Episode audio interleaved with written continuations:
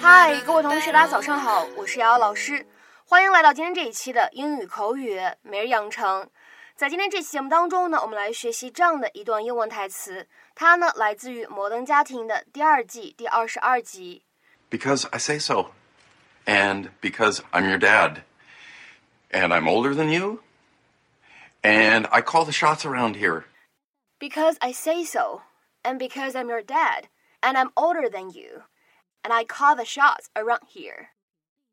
因为我这么说了，因为我是你爸，因为我年纪比你大，因为这家里我说了算。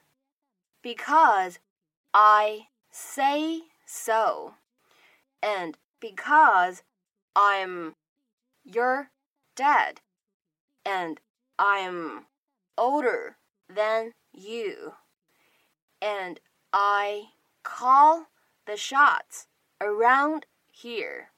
下面呢，我们一起来看一下今天这样一段台词当中存在的发音技巧。首先呢，第一点，当 and because I'm 这样的三个单词呢出现在一起，前两者呢有失去爆破，而后两者呢我们可以选择做一个连读。所以这样的三个单词呢，我们可以读成是 and because I'm。接下来看第二点，当 and 和 I'm 出现在一起呢，可以有一个连读 and I'm。and I'm。然后呢，第三处当 and 和 I 出现在一起呢，可以有一个连读 and I，and I，and I。而再来看一下末尾的这一点，当 around 和 here 出现在一起呢，不完全爆破，我们呢一般来说读成 around here，around here。Hey guys, guess who's taking you go karting today? Me. Why? Are we in trouble? No, in trouble. Today's just all about having fun. And you know what? Go karting's just the beginning. What else are we doing? Whatever you want. I want to bring Dad. Now, tough. You can't. He's doing something else.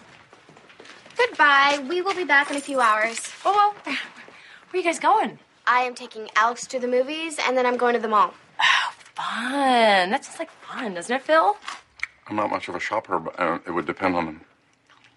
Oh, uh, girls, how about you clean your bathroom before you go, huh? Really help your mom out. Oh, no, it's not about what mom wants. Your mom is cool. Very cool with whatever. It's about what dad wants. Dad wants to go go karting. I would really like it if you would clean your bathroom. But my movie! Why do we have to do it now? Because Claire says so. Because I say so. And because I'm your dad And I'm older than you. And I call the shots around here, right? Yes, you do. This is so unfair! Come on, guys, let's go have some fun. Ow! You're hurting me. Oh, you're fine. Have fun, guys. Let's go, let's go, let's go! So, how does this usually start? 在今天这期节目当中呢，我们来学习这样一个短语，叫做 “call the shots”，说了算， 做主或者我们说掌控的意思。The person who calls the shots is in a position to tell others what to do。在口语当中呢，我们有一个非常近似的短语，叫做 call the tune，可以进行互换使用，意思呢是一样的。下面呢，我们来看一些例子。第一个，The directors call the shots and nothing happens without their say so。经理们或者导演们说了算，如果他们不首肯，如果他们不许可，啥也做不成。The directors call the shots, and nothing happens without their say so. 再比如说，看第二个例子，My staff has to do what I say because I'm the boss, and I call all the shots here. 我的员工得听我指挥，因为我是老板，在这里我说了算。My staff has to do what I say because I'm the boss, and I call all the shots here. 再比如说，看下面这样一个例子，Sally always wants to call the shots. And Mary doesn't like to be bossed around. Sally 总是想做主，但是 Mary 不喜欢被呼来喝去。那么这个句子当中的第一个部分呢，我们也可以写成 Sally always wants to call the tune，也是一样的意思，可以进行互换。Sally always wants to call the shots, and Mary doesn't like to be bossed around.